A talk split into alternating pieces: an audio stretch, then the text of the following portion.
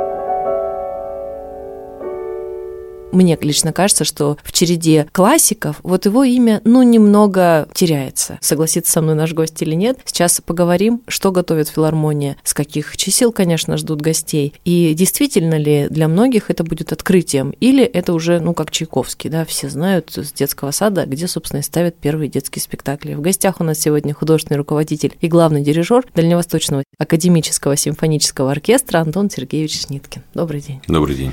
Ну, вы так сурово на меня посмотрели смотрели, мол, Анастасия Брамса-то не знаю. Может быть, у нас его не так часто играют. Наверное, и это и к лучшему, что мы сейчас начинаем этот проект, который называется «Марафон Брамса», и мы будем исполнять четыре концерта подряд, четыре субботы это будет, все четыре симфонии этого великого композитора. Надо сказать, часто спрашивают, почему именно Брамс. Ну, я здесь могу вам совершенно точно сказать, что все четыре симфонии этого композитора звучат на сценах всего мира постоянно. Это, наверное, очень редкий факт, каждой из симфоний является исполняемой, востребованной по сей день. Например, некоторые другие композиторы, ну, если вы коснулись Чайковского, широкой публике известна его первая, четвертая, пятая, шестая симфонии. Например, вторая и третья исполняются достаточно редко. Уже специалисты знают. А да, да, то есть для широкой публики они не так известны и популярны. Что же касается симфонии Брамса, то они все. Ну, может быть, за исключением второй симфонии, которая чуть реже исполняется, чем первая, третья четвертая, но при этом исполняется исполняется достаточно часто. И не только в Германии, где композитор родился, это действительно по всему миру. Симфонии Брамса являются постоянным репертуарным произведением всех и российских, в том числе оркестров. Казалось бы, в Европе и в европейской части чаще можно это услышать. Безусловно. все таки так же, как у нас русскую музыку да. исполняют намного чаще, и слушатели понимают ее. Ну, не то, что лучше, она просто ближе. То же самое и в тех странах, где родились и писали композиторы. Все, как говорится, знают своих героев, но, несмотря на это, как и Чайковский, так и Йоханнес Брамс, эти оба имени входят в, золотой, нас... фонд, да, в золотой самый... фонд да, наследия классической академической музыки. Действительно, очень много же из вот именно из симфонии Брамса музыка и в кино используется. Прям прямые цитаты. Например, третья часть из третьей симфонии очень известна очень во многих фильмах, голливудских и российских. Вторая часть первой, третья часть. Действительно, музыка это очень знакомая. Почему вот спрашивают Брамс? Потому что это действительно очень ярко известно и все симфонии, так что там провальные где-то есть. Вот Бетховена никто же не знает вторую симфонию симфонию. Все знают там первую, третью, четвертую, пятую, девятую, седьмую, восьмую, вторую никто не знает. Чайковского вторую, третью. Вот не лучшие произведения ну, у них, да? Нам, конечно, как бы так нельзя говорить, что прям не лучшее, но вот как-то оно может быть менее с точки зрения драматургии успешно. Хотя это же все проверено временем, не, не мы ведь это так вот решили, что вот не будем исполнять. А это вот как-то вот временем отсеяно. Раньше ведь вообще, например, когда тот же Рахманинов писал, уже знаете эту историю с первой симфонией, например, она была провальна. Ее приняли исполнили, просто это был крах. Оркестр плохо исполнял, и Глазунов на тот момент не очень за пультом находился. Мы сейчас все-таки меньше опираемся на мнение публики, потому что она у нас, ну, мы ее растаскиваем несколько в разные стороны, вот теми же направлениями разными, там, с популярщиной, смешением. И у нас публика привыкла потреблять, не привыкла анализировать, а вообще классическая музыка это же все-таки более это, тонкие. да, ощущения. это же ее не просто нужно слушать и наслаждаться, она побуждает каким-то душевным таким вот эмоциональным процессом внутри. Если человек готов прийти вот только в, как в кино, вот показывайте, я сейчас буду вот не пропускать через себя, он, конечно, ничего этого не поймет. Учить вот, нужно, да. об этом ну, часто как говорим. учить, это, это то же самое, что говорить сейчас. Нет, вот детей нужно там вот заставлять снова читать. Но куда мы, как мы будем заставлять читать, убирать от гаджетов, от компьютеров, от телефонов? При всем при том у нас кругом цифровизация глобальная. Наша жизнь приходит к тому, что мы уходим, там, грубо говоря, от бумаги, да, и у нас везде электронные, там, госуслуги, у нас все в телефоне, а детей мы от этого отгоняем. То есть здесь некий парадокс, да, происходит. Ну, в филармонии самое... как будто бы нет парадокса. Ну, все мы стараемся, ну, понимаете, здесь,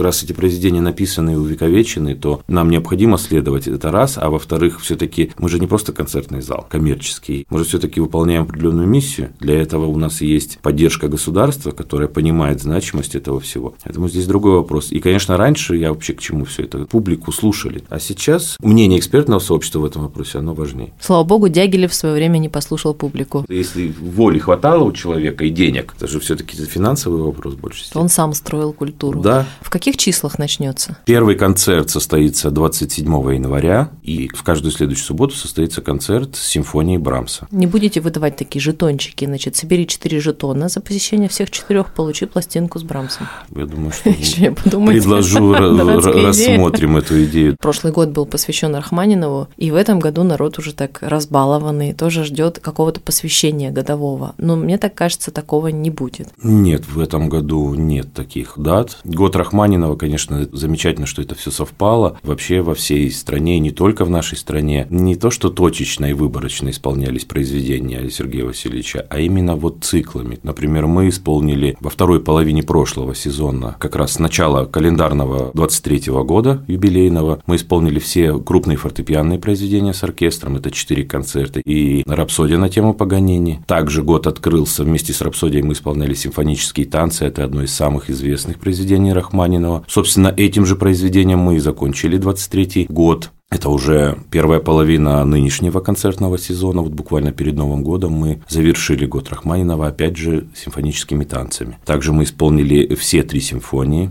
которые, ну, наверное, исполняются нечасто в том числе и в нашей стране. Все знают очень хорошо вторую симфонию, но первую и третью знают намного меньшее количество людей, исполняется она, естественно, реже. Вам вообще, наверное, трудно судить, что знают люди, потому что вы настолько живете в этом и общаетесь с людьми во всем мире, что для вас, ну, конечно, все знают. Ну, да, но все-таки мы допускаем, что не все слушатели, в том числе профессиональные слушатели, да, вот, но не всегда ведь люди ходят только на известное и знакомое произведение.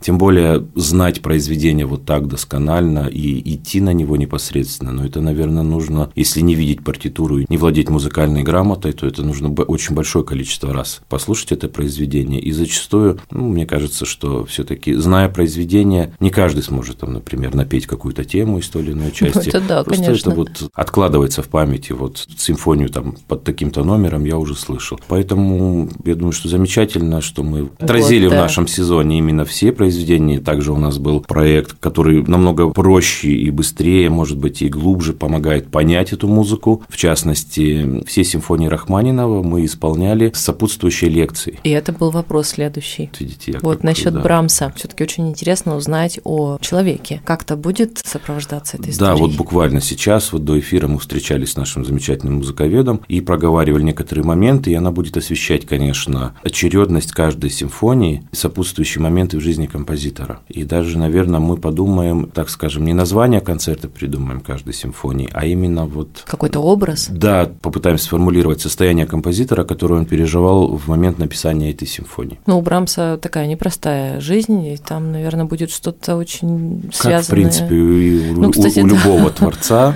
там есть очень много важных факторов и моментов, которые очень сильно влияли на его музыку в тот момент. Я думаю, что это будет очень интересно. Ну, у нас вопрос возник сразу, когда вот мы ждали вас. Как у вас вышло ли отдохнуть? Потому что очень активно год начался на каникулах, пока большинство отдыхало, вы трудились, было несколько новых принципиально концертов. Не одного жанра, в смешении. И, конечно, вопрос возникает, у вас только летом отпуск или вот тут тоже получилось? То, что касается именно меня, дирижерской деятельности, то здесь, конечно, отдых понятие очень условное, потому что наша деятельность не заканчивается только рамками репетиций. Основная работа – это, конечно, индивидуально, за столом или за инструментом, за роялем. Для меня лично это не такой обременительный труд, я вообще считаю себя счастливым человеком, потому что я занимаюсь любимым делом, и для меня это не вызывает какого-то отягощения. все таки к этой теме, что на стыке много чего, и музыканты задействованы в артистичных занятиях. Вот у вас сложная такая улыбка, мол, хорошо бы наш оркестр это не коснулось. Нет, мы с радостью с удовольствием. У нас же ведь не только программы классической, там, симфонической музыкой. Регулярно мы исполняем сказки. И рок. Детский рок, да, вот сейчас репетируют вот буквально в данный момент. У нас есть программы с популярной классикой, также, например, с музыкой эстрадно-джазовой, если так можно сказать. Программа называется «Оркестр Поля Мария». Большим успехом проходит, и мы ее периодически включаем в концертный план.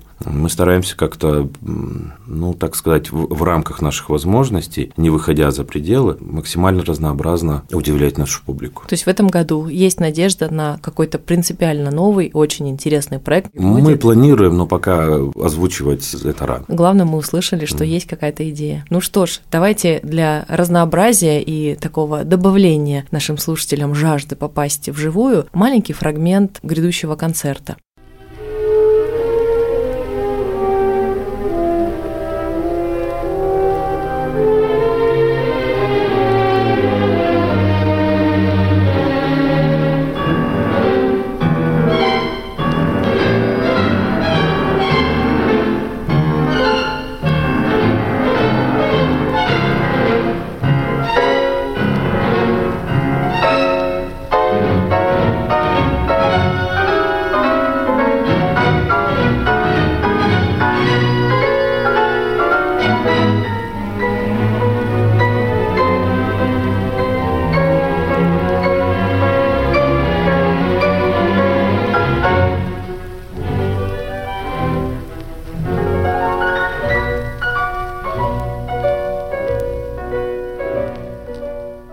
Ну что ж, год начался бодро, очень интересно. Не знаю, кому как, мне очень показалось ярко и празднично был оформлен город, центральная площадь, и вот это сказочное ощущение началось и сохраняется, и будет продолжаться целый год, за исключением все таки отпуска, который, я надеюсь, все плодотворно проведут. Но пока до отпуска еще далеко, а до симфонии Брамса близко. Спасибо, что пришли, всем вашим коллегам доброго сезона, ну и встретимся в филармонии. Спасибо вам.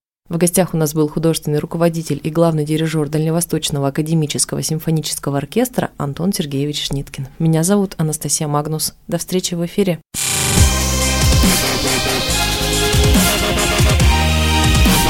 Культ культуры.